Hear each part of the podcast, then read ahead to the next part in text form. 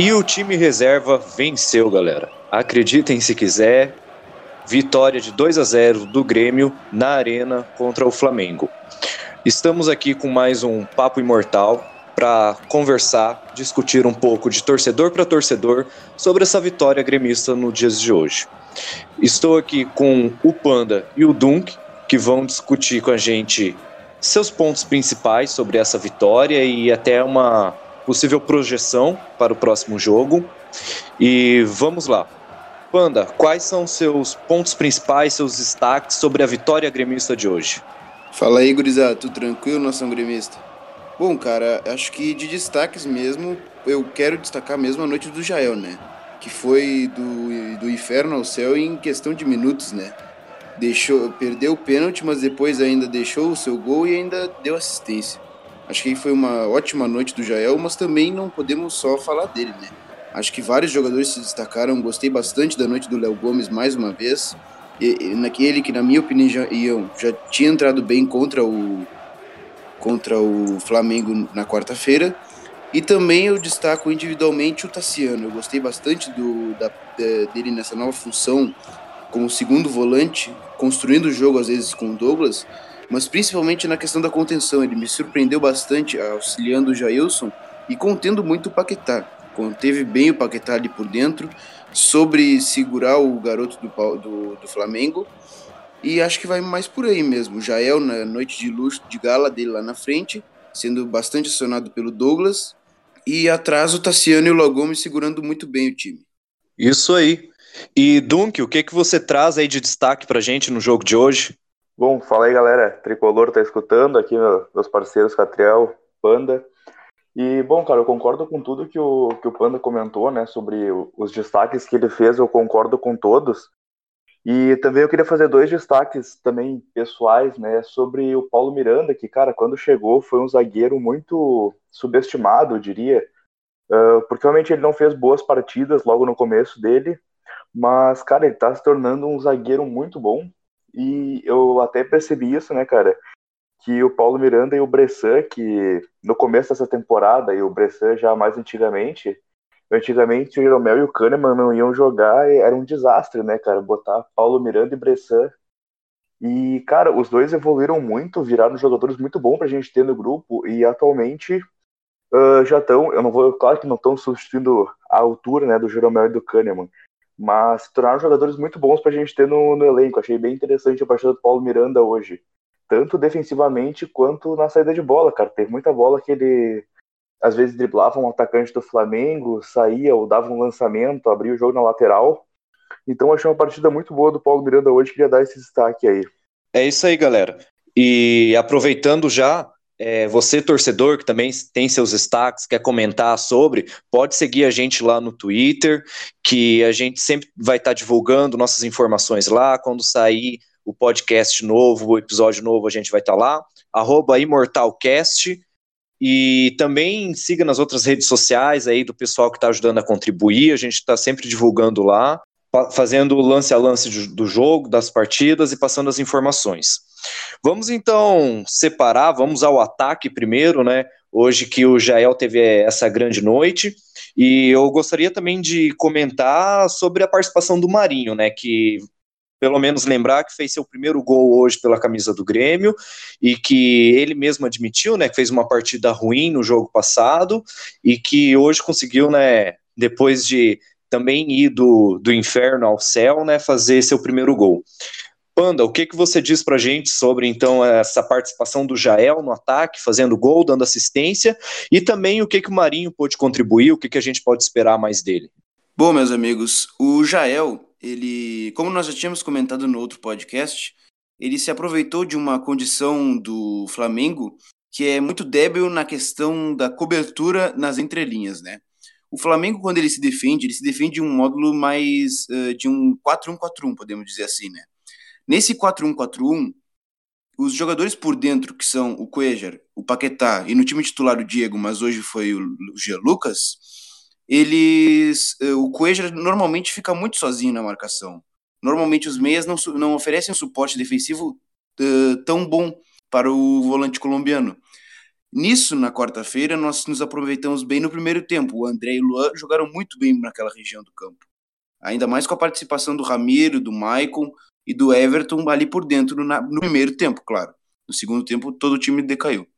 E hoje, o Jael soube aproveitar muito bem essa função. Acho que o Renato estudou bem o time do Flamengo na quarta-feira e hoje lançou mão do Jael naquela, naquela posição, juntamente com o Douglas, com liberdade para flutuar. Então, ele pôde aproveitar essa condição a partir do momento que o Douglas puxa a marcação do Cuejar, ou o PP, ou enfim, o Marinho, e, ele, e o resto fica tudo liberado para o atacante atacar, uh, utilizar os espaços que oferece o campo.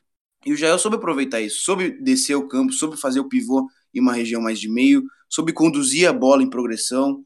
Outro jogador que se beneficiou disso por alguns momentos foi o Tassiano também, que ele dominou a bola e partiu em progressão com liberdade.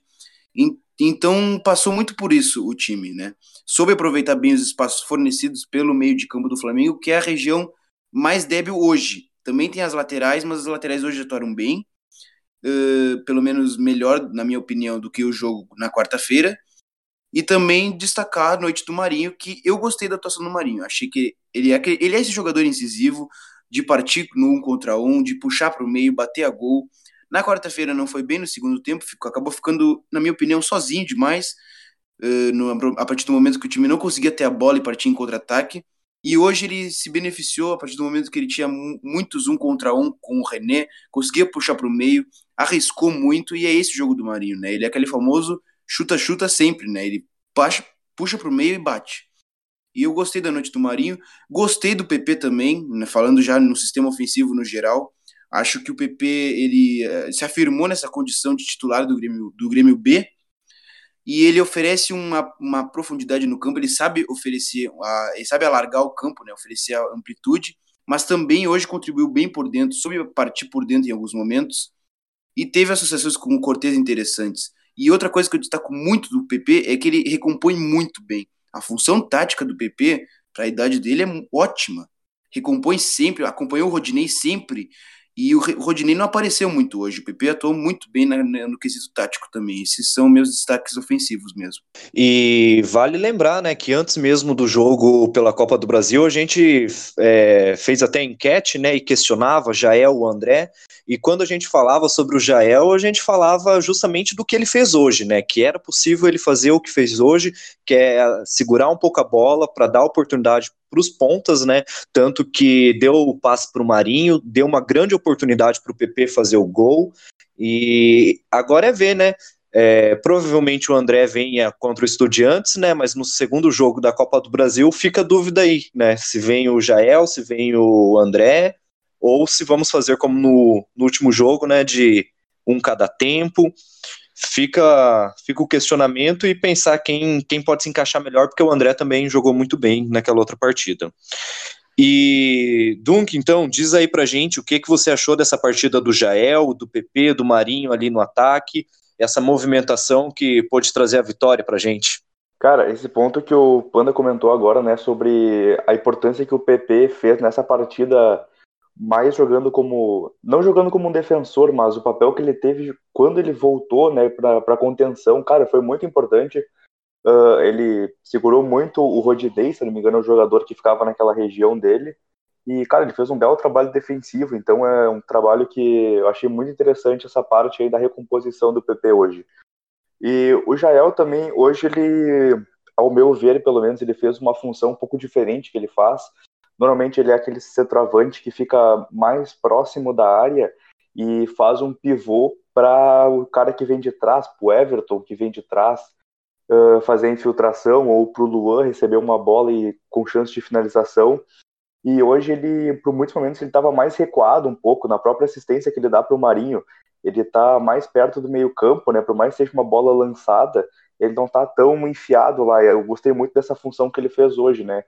Porque querendo ou não, o passe que o Jael tem é um passe bom. A gente pode ver isso nas várias assistências que ele tem esse ano, se eu não me engano, são oito assistências.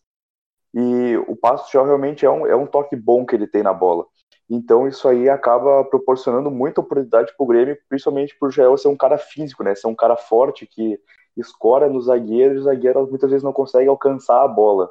Então achei o Jael uma partida sensacional hoje, né? Com um gol e uma assistência E, mas eu sempre gosto de ver o Jael em campo pelo Grêmio, eu gosto muito do estilo de jogo dele. E o Marinho também, né, cara? Finalmente ele, ele pôde fazer a estreia dele, né? Desencantou. Uh, ele fez uma boa partida também, eu gostei muito da, da partida dele. E não tenho também muito para complementar né, com isso que o Panda falou. Concordo com o que o Panda falou aí. E é basicamente isso. Acho que o ataque do Grêmio funcionou muito bem com o Jael e com o Marinho. E para essas próximas partidas, eu sinceramente, né, essa é uma, uma dor de cabeça que o Renato vai ter, porque o Jael atuou bem nessa partida, o André com certeza tem uma, uma média né, com o Renato de boas atuações que ele fez também. Então eu acho que o Renato vai ter uma, uma dor de cabeça bem interessante para resolver sobre qual jogador que vai ficar mais lá na frente, o André ou o Jael. É isso aí, galera.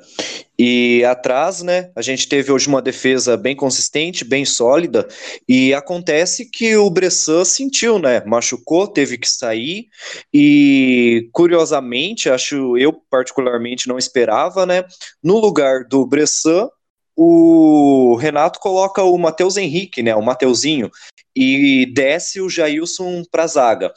É, nisso a gente tem o destaque que vocês levantaram, né, do Léo Gomes, que é um menino ainda, né, que, que vem ali na lateral, que fez uma boa partida, deu a assistência, e eu gostaria também de aproveitasse junto com ele, né, como a gente tá falando desses meninos que vem aí, do Matheus Henrique, o que, que vocês acharam dessa entrada dele ali no meio de campo, é, se isso pode ter contribuído, né, porque o jogo, pelo menos na questão do domínio da bola, da saída, deu uma equilibrada depois dessa entrada, e uma visão interessante, né, do Renato de apostar nisso, que, claro, já foi treinado e tudo mais, mas de colocar isso no jogo e dar certo, né, com esses garotos que vêm contribuindo para nós.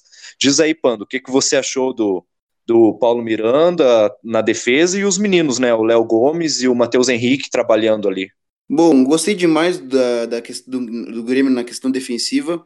Achei que nós nos defendemos muito bem na proposta que o Renato montou conseguimos uh, nos adaptar ao que o Flamengo propunha, formamos duas linhas de quatro interessantíssimas, no primeiro tempo com o Tarciano e o Jailson mais ali por dentro, e depois o Jailson passou para a zaga, que também foi uma surpresa para mim, não esperava ver o Jailson ali atrás, e jogou muito bem. O Paulo Miranda, cara, foi muito bem, olha, gostei demais da atuação do Paulo Miranda, aquele xerifão da zaga, não inventa, não inventa moda, quando tem que dar o bicão, dá o bicão, mas também quando tem que sair jogando com a bola no pé, sabe estar jogando com a bola no pé, até porque tem experiência atuando em, em uma posição de primeiro volante ali, aquele primeiro volante de área mesmo, e às vezes de lateral direito. Então é um jogador muito muito completo no quesito defensivo. E, e eu acreditava nisso, cara. Quando ele fosse se, se adaptar ao estilo do Grêmio, cara, ele ia jogar muito bem. Ele consegue substituir o, Jerome, o Jeromel e o Kahneman à altura. Ele e o Bressan. O Bressan também tem ótimas atuações ultimamente pelo Grêmio. E partindo, uh, ah, indo ainda na lateral, né? Não podemos esquecer do Léo Gomes, que foi, para mim, o segundo melhor jogador em campo. O cruzamento dele pro gol do Jael foi espetacular. A curva que a bola fez caiu na cabeça do Jael e um espetáculo de gol ali. E o, na questão defensiva também, não marcou o Vitinho perfeitamente. O Vitinho não apareceu no jogo, nem o Marlos também, Moreno, que apareceu depois nos, mais ali nos 30 minutos do segundo tempo, se não me engano, também não apareceu muito no jogo. Tem bom apoio, sabe uh, oferecer, a, largar o campo, sabe associar bem com o ala, com o ponta, perdão. E gostei demais da atuação do Léo Gomes. Ele vem em, cres em, crescimento nos últimos jogos, né? Hum, tanto desde o Brasileirão de Aspirantes, vem muito bem há um tempo já. E partindo agora, aí também podemos não podemos esquecer da volta do Cortez, né? Acho que é também interessante para debatermos a volta do Cortez. Ah, na minha opinião, foi muito bem também, atuou bem defensivamente, muito seguro, soube subir bem e associar com o PP. Então, achei o sistema defensivo perfeito. E no quesito do meio-campo ali, também gostei muito, já ressaltei a função do Tassiano como segundo volante, roubou muitas bolas ali no meio, perdi a conta de quantas vezes ele desarmou a equipe do, do Flamengo no Paquetá e no Jean Lucas. E também ressaltar uh, o Matheus Henrique. O Matheus Henrique, gostei do jogo dele quando nós tínhamos a bola no pé. Mas nós tivemos, principalmente no final assim do jogo, né? Mais nos últimos minutos, nós tivemos um tempo que nós ficamos com a bola mais no pé. Mas no decorrer do jogo, nós ficamos a maioria das vezes no estilo mais reativo, né? De contra-ataque. E aí o Matheus Henrique entrou e ele me surpreendeu muito pela capacidade defensiva dele também. Ele desarmou, atuou muito bem junto com o Tassiano desarmando ali as jogadas e construindo a partir do primeiro passe uh, de qualidade os contra-ataques, acionando, enfim, o Douglas para lançar o Marinho, para lançar o PP. Então, o primeiro passe, que é muito importante, né? Ele atuou muito bem nessa função de, de equilíbrio do time, né? O primeiro volante, o jogador que dá mais equilíbrio ao time. O Tassiano, como segundo volante, sabendo conduzir bem a bola em campo aberto, sabendo associar com o Douglas em alguns momentos e marcando perfeitamente. E o Douglas, né? O Douglas, que eu gostei também muito da atuação dele, acho que continuo achando que ele é jogador para um tempo só, para entrar no decorrer do jogo, para parar a bola em jogos mais, mais difíceis, né, fazer a bola rolar, mas gostei demais da atuação dele, atuando naquela região mais de centro, sabendo ditar o ritmo do jogo, e eu até tinha ressaltado isso no Twitter antes do jogo, que a função dele ia ser primordial para o bom desempenho do time. Porque a partir do momento que tem dois jovens garotos no time do Flamengo querendo uh, a todo momento partir em velocidade, partir em transição rápida, tu tem que ter esse cara para pausar o jogo, para acalmar os ânimos do time, para não ficar aquela correria e que o Grêmio não ia se adaptar bem. Então o Douglas foi muito bem, gostei muito da atuação do nosso do nosso maestro. É interessante a gente ver, né, até no Twitter rola já a brincadeira, né, de quem seria melhor, o Grêmio titular ou o Grêmio reserva ou o Flamengo, né, para a disputa do Brasileirão. Mas interessante que o Grêmio tem um ótimo elenco, né, um bom elenco titular, e os, re, e os reservas ainda que vinham dessa sequência, é, sendo questionados, que não ganhavam, mostra que tem peças importantes, que tem peças de qualidade, né.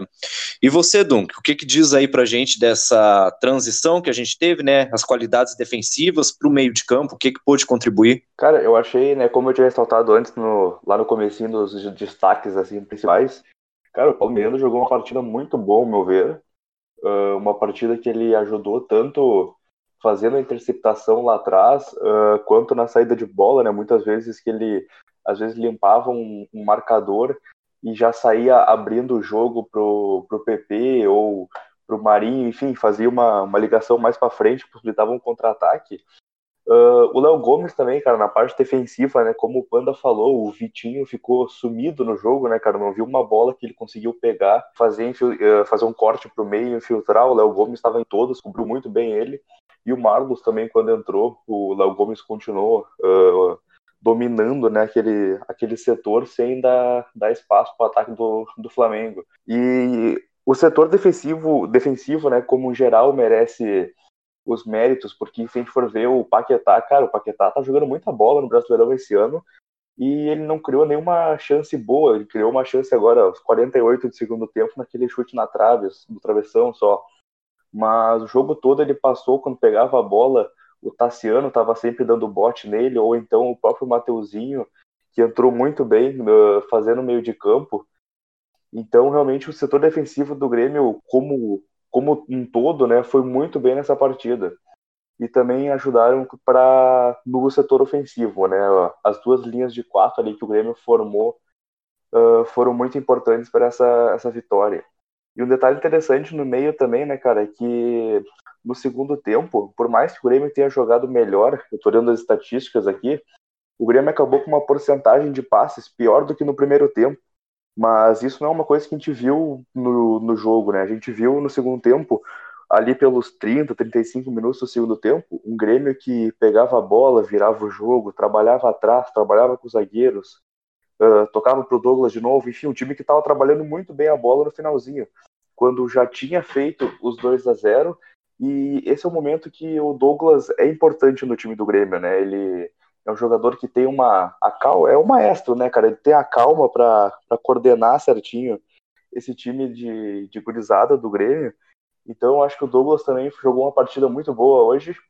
Mas, para mim, cara, o setor defensivo do Grêmio foi a parte que mais se, se destacou, além do Jael, é claro, né, que fez uma partida diferenciada. O setor defensivo do Grêmio me, me agradou demais hoje. Por mais que o Bressan tenha saído meio precoce, né, cara? E essa substituição do Renato também me chamou a atenção, porque eu achei até um pouco ousada, né, cara? Uh, tu colocar um volante de zagueiro. Claro que isso já foi feito em treinamentos, o Jailson talvez treine todo dia um pouquinho como, como zagueiro, mas mesmo assim eu achei que quando está com o time reserva, jogando contra o líder do campeonato, eu achei uma coisa ousada que o Renato fez, mas uma bela, uma bela ideia que acabou funcionando, né, cara? Porque o Mateuzinho jogou muito bem e o Jailson também não, não comprometeu como, como um zagueiro. Então achei uma solução muito boa. E fica o meu destaque aqui, né, cara, pro setor defensivo do Grêmio. O Grêmio atuando como um time sem a bola, um time que conteve o Flamengo, porque a gente for ver aqui, o Flamengo acabou com 65% de posse de bola, mesmo assim não conseguiu criar muito pouco, né? Teve um chute do Lincoln, que foi a gol, que o Paulo Vitor fez uma defesa tranquila no meio do gol. Mas de resto não conseguiu levar nenhum tipo de perigo, mesmo mantendo a bola durante a maior parte do tempo. Então, minha, meu destaque principal dessa vitória do Grêmio vai para o Grêmio como um time sem a bola que conseguiu defender muito bem. Elogios ao Douglas e pensar que ele cogitava aposentadoria já, né, quando estava machucado. E poucos jogos já está fazendo sua grande contribuição para esse time. E realmente, é, os comentaristas e narradores, quando a gente está assistindo o jogo, eles sempre ficam batendo nessa tecla, né? Que ah, o Grêmio não é um time acostumado a jogar sem a bola, que o Grêmio não é um time acostumado a perder a posse de bola, a só se defender, que o Grêmio é um time que gosta de controlar o jogo. É, claro que o Grêmio gosta de controlar o jogo, mas acho que hoje foi uma mostra é, dessa qualidade técnica que a gente tem, não só as qualidades individuais, mas do grupo, de mesmo sem a bola, o Grêmio conseguiu se postar, conseguiu fazer as linhas ali e se defender. Tanto que o Flamengo teve uma grande posse de bola, mas não chutava gol é, não conseguia criar grandes oportunidades, oportunidades de risco, tanto que o Paulo Victor ali pouco precisou trabalhar, né, principalmente nesse primeiro tempo, né, que o Flamengo manteve a posse de bola. Então é, é essa qualidade. E para a gente concluir, então, é, gostaria que vocês dessem aí a palavra final de vocês, algum comentário que vocês gostariam de fazer sobre este elenco do, do Grêmio, sobre o que esperar do próximo jogo na, na Copa do Brasil. E também lembrando que dia 7 de agosto, agora terça-feira, às 9h45, tem o primeiro jogo da Libertadores, né? Contra o Estudiantes, lá na Argentina. E lembrando aqui, numa olhada rápida, que o Estudiantes está quatro jogos sem vencer. Então, será que vai ser um jogo complicado, um jogo fácil, né? Porque é lá na Argentina a gente sabe que jogo na Argentina sempre é difícil. E lembrando também, né, o torcedor aí, que nesse jogo também vamos fazer o podcast, também vamos estar fazendo cobertura, e pode no Twitter dar suas ideias, fazer seus comentários, que a gente pode estar trazendo para cá, né. Diz aí, Panda, o que, que, esperar desses próximos jogos do Grêmio e desse elenco aí? Bom, cara, uh, acho que o elenco do Grêmio para as competições que estão vindo aí, eu acho que é um elenco muito bom. Para a Copa do Brasil e para a Libertadores, principalmente. Eu acho que Campeonato Brasileiro, eu acho que ainda é cedo para disputarmos, pelo fato de que tem uh, São Paulo, tem Flamengo, tem Palmeiras, com elencos melhores que o Grêmio. Nós temos que admitir que são elencos bem melhores que o nosso tem né, dois times, três times às vezes no banco que são de alto nível, né? Uh, o Flamengo hoje mesmo saiu o Vitinho entre o Marlos Moreno. Poxa, é um baita time, né?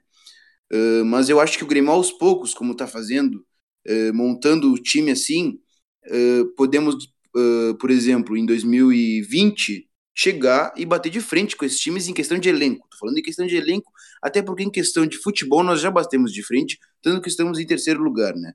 Eu acho que em questão de elenco e ir montando aos poucos é a melhor proposta. É a melhor proposta e ir buscando sempre os títulos das Copas, que está no DNA do Grêmio, é o nosso estilo copeiro, é o nosso estilo imortal de ir buscar sempre as Copas, de ir com raça nas Copas. É o nosso estilo, não adianta, tá no nosso sangue. Então eu acho que vai muito em questão disso. Nosso elenco já tá muito bom, eu, eu, eu gostei demais das contratações que vieram agora pontuais nesse ano. O Paulo, o Paulo Miranda é um exemplo, o, o Marinho é outro exemplo, o Alisson é outro exemplo. São contratações pontuais em que no ano passado nós não tínhamos tantas opções. Ano passado eu acho que o elenco era um pouco mais pobre em questão de grupo no geral do que agora, né? E agora uh, temos o desafio da Libertadores, né? Que acho que vai ser um jogo complicado, um jogo difícil, uh, até por causa de como acabou, mesmo acabou de dizer, o Estudiantes vem de vitórias consecutivas aí. Mas uma coisa que eu andei pesquisando até dos Estudiantes é que todo, uh, muitos jogadores têm acima de 30 anos, né? são jogadores um pouco mais velhos, né? Então eu acho que é claro que o Grêmio nos últimos jogos nos preocupou um pouco fisicamente, principalmente contra o Flamengo, né? Mas eu acho que podemos nos sobrepor com relação a isso, né?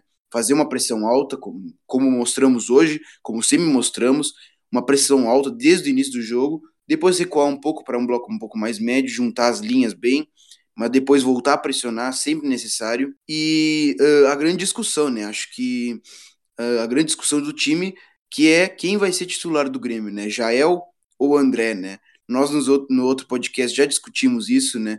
Uh, acho que chegamos à conclusão de que o André teria sido melhor. Hoje o Jael foi espetacular, né? Eu acredito que o, Renato não vai fugir das suas convicções, eu acho que ele vai manter o André no time titular, até pela questão da velocidade, que é um, que é um, um plus, podemos dizer assim, do, do André na questão contra os zagueiros um pouco mais lentos do Estudiantes. Uh, mas o Jael, como nós acho que o tu mesmo tinha dito, Catriel, de que essa, essa questão de trocar no meio do jogo, quem sabe para botar fogo no jogo, eu acho que é interessante, né? E estamos variando assim, né?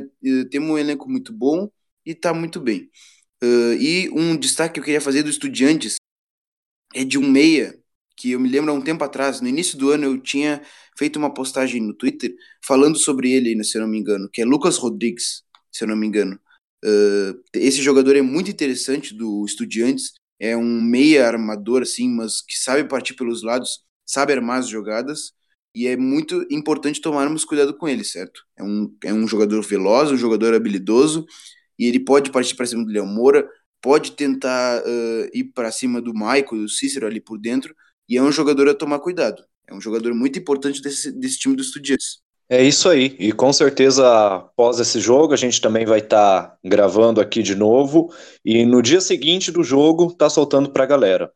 E Dunk, qual sua palavra final aí, o que, que, que recado você traz para a galera e o que você acha desse próximo jogo aí? Dá para trazer a vitória da Argentina? Cara, eu acho que. Foi mal começar de novo, Vini, então uma cortadinha aí que eu engasguei aqui. Cara, eu acho que o jogo na Argentina é um jogo difícil. O jogo de Libertadores na Argentina é sempre vai ser difícil para um time brasileiro, para qualquer time, né, cara? Mas eu acho que o Grêmio, sim, tem um bom time para trazer uma, uma vitória de lá. Como o Panda falou, o time deles não é um time jovem, né? Então talvez seja o jogo ali para no intervalo, comecinho do segundo tempo, o Alisson entrar, que é um jogador veloz, um jogador que eu gosto muito da, das características dele, né, de pegar a bola ir para cima. E mas cara, eu acho que o Grêmio tem tudo sim para conseguir fazer um resultado interessante lá na, na Argentina e na volta poder garantir uma classificação para as quartas de final sem, sem muitos sustos, né? E com certeza, né, como tu, tu mesmo falou, né, Catrel, a gente vai estar aqui na terça-feira de noite já conversando, debatendo sobre o jogo. E na quarta-feira também já vai estar no ar aí o nosso mais um episódio do nosso podcast. Então eu pedi pro pessoal aí ficar ligado lá no Twitter, a gente está sempre divulgando o link do SoundCloud, do YouTube. Então é basicamente isso, né? O pessoal ficar, ficar atento aí que quarta-feira a gente está tá no ar aí com mais um programa. É isso aí. E então, galera, aqui é o podcast onde gremista ouve gremista. Sigam lá no SoundCloud é, Papo Imortal. No YouTube também podem procurar por Papo Imortal, que sempre soltamos lá. E no Twitter temos é, a conta do Papo Imortal. Podem procurar por arroba ImortalCast sempre um dia após o jogo, vamos estar soltando. A gente é importante lembrar isso, a gente grava sempre após o jogo, sem ver comentários, sem ver reportagens, nada. É essa questão do torcedor para o torcedor mesmo, gravando, comentando, fazendo análise, as perspectivas que podem vir.